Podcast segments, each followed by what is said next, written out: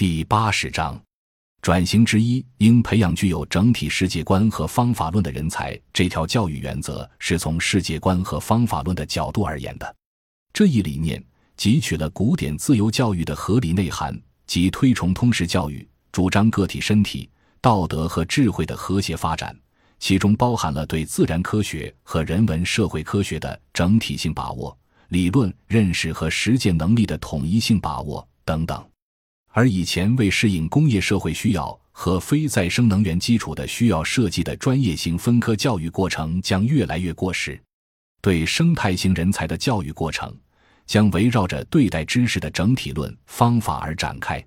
如教育将强调过程而不是测量法，人们将找寻彼此联系的现象流动，而不是收集彼此隔离的事实贮存。考试将更着眼于非系统化的经验主义能力，而不只是自觉的有方向性的理性能力。论文、口头表述和实践经验很重要。学习不再意味着灌输性的知识积累和进步，而是脑力和体力的结合。体验性知识将成为必须。等等。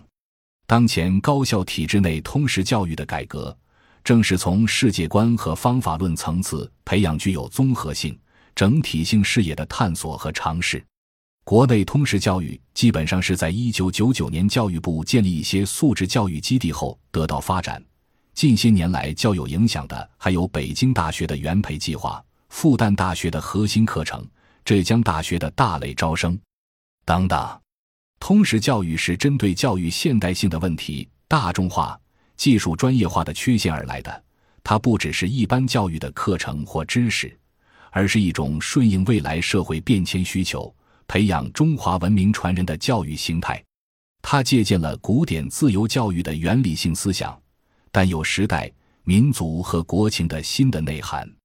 通识教育的宗旨和目标可以哈佛大学为借鉴，为学生将来参与公共事务做好准备。教育学生能够理解自身既是艺术理念与价值传统的产物，又是这些传统的参与者。使学生能够对社会变化做出批判性和建设性的回应，使学生更好地理解自己言行的道德伦理意义。具体来说，通识教育核心内容为提供完整的教育，致力于学生的全面发展，从而奠定其广博的知识结构基础，训练和影响学生的心灵。其设置课程的特点和教学方式注重全面性、互补性、实践性和博雅性。可以从教学内容体现融合性、教学过程增强互动性、考核方式注重实践性这三个方面进行教学改革。值得强调的是，博雅教育是通识教育实践发展到新阶段的一种教育形态。它突出以人为本，关注人的发展，培养具有广博知识和优雅气质的人，注重提升人的生命价值和生活品质。它不仅鼓励开展多学科、多领域的探索。更强调跨学科的整合，并能引导学生学会生活、学会学习、学会做事、学会发展。以中山大学通识教育试验为例，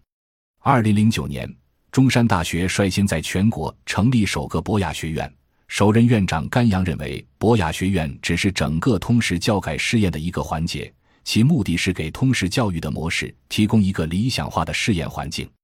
博雅学院作为中山大学专门设置的学院，每年从各录取院系和专业的入校新生中精选三十名学生集中住宿和学习。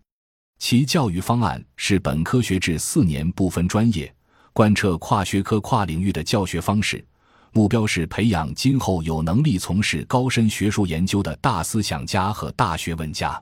课程设置贯彻少而精原则。学生四年本科期间将广泛深入的研修中西方文明传统及其经典著作，包括中国文明史、中国人文经典、西方文明史、西方人文经典等等。每门核心骨干课将有大量阅读、讨论与合作任务。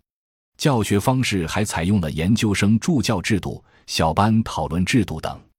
经过几年不易之实践，甘阳认为，当前要推进中国大学的通识教育。就要对现在的各种极端不利的条件、不利的社会氛围和大学内各种不利因素等有充分的认识，目标一定要非常实际，要量力而行和逐渐积累。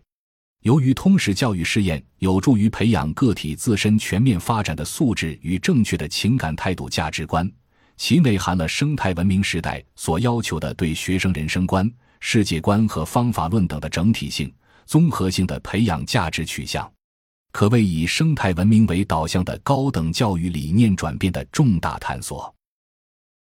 感谢您的收听，本集已经播讲完毕。喜欢请订阅专辑，关注主播。主页更多精彩内容等着你。